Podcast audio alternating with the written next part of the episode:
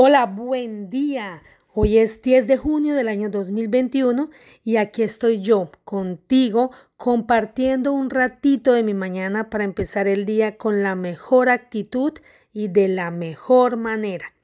Yo soy Mayra Ibarra y hoy quiero compartir contigo un tema que a todo el planeta nos tocó gracias a todo el revolón que hubo con la pandemia. Y este tema es el cambio. Hoy te pregunto a ti, ¿qué tanto te cuesta hacer un cambio en tu vida? ¿Qué tanto te cuesta cambiar los hábitos que no son muy beneficiosos para ti o para tu cuerpo? ¿Qué tanto te costó o qué tanto estuviste dispuesto a cambiar en todo esto que nos obligó esta pandemia por la cual pues todavía no estamos no hemos salido, pero pues que ya estamos saliendo y espero que así sea. ¿Qué tanto te costó eso a ti? Algunas personas entraron en depresión porque claro, estaban acostumbradas a estar todo el día en constante relación con las demás personas, en su trabajo, bueno, no sé, en lo que sea. Y cuando se llegaron a su casa, porque por obligación nos tocaba quedarnos en cuarentena en nuestras casas, muchas personas entraron en depresión, otras personas empezaron a hacer ejercicio, otras personas empezaron a, a sentir pánico, otras personas empezaron a, eh, a enfermarse psicológicamente y así un montón de, de, de, no sé, como de, de resultado a, a, ese cambio que teníamos que hacer y que nos obligaron a hacer y que de pronto por resistencia o por miedo o por apego o por qué sé yo no lo hicimos o no queríamos hacerlo.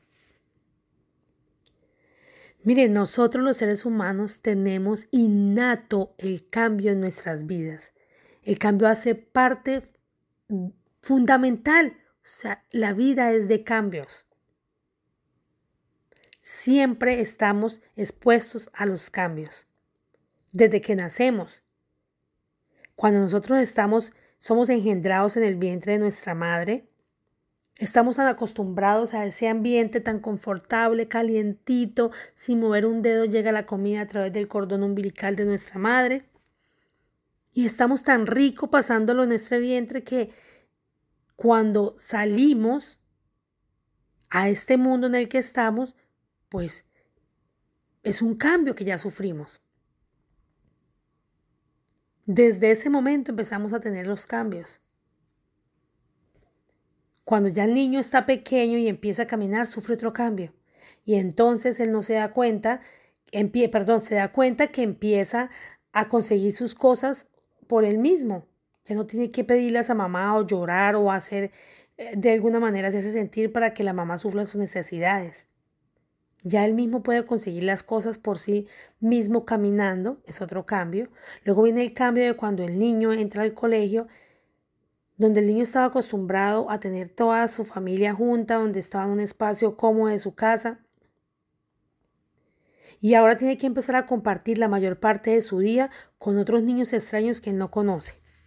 Es otro cambio que sufrimos.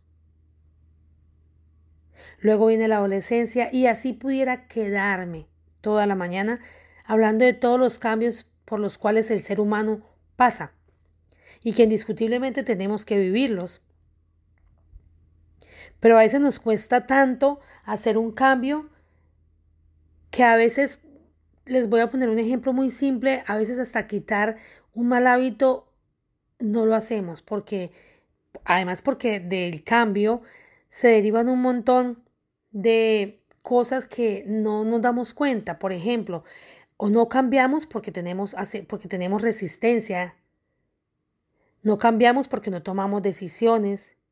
No cambiamos porque tenemos miedo, no cambiamos porque no confiamos.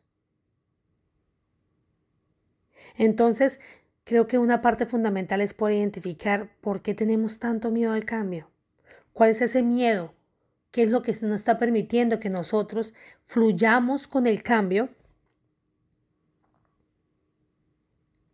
Hoy quiero invitarte a que, a que hagamos ese cambio que tanto necesitamos hacer. ¿Que el cambio duele? Claro que duele. Pero tienes que estar seguro que si el cambio se te presenta es porque tú tienes la facultad de enfrentar el, cualquiera que sea lo que venga después.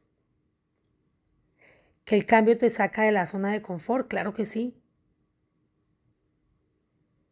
Pero es mejor en este momento salir de esa zona de confort para después estar en una comodidad mucho mejor.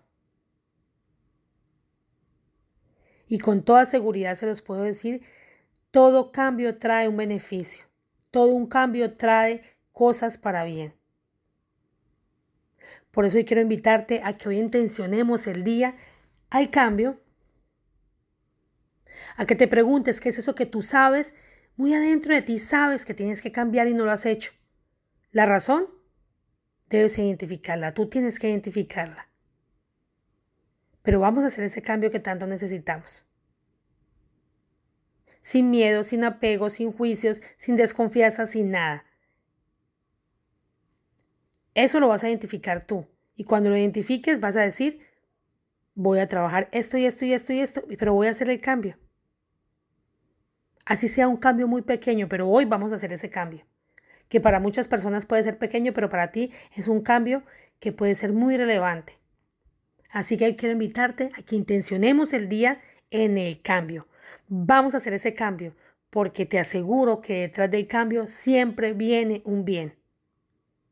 Que Dios los bendiga, les mando un abrazo gigante y nos vemos en una próxima oportunidad. Bye bye.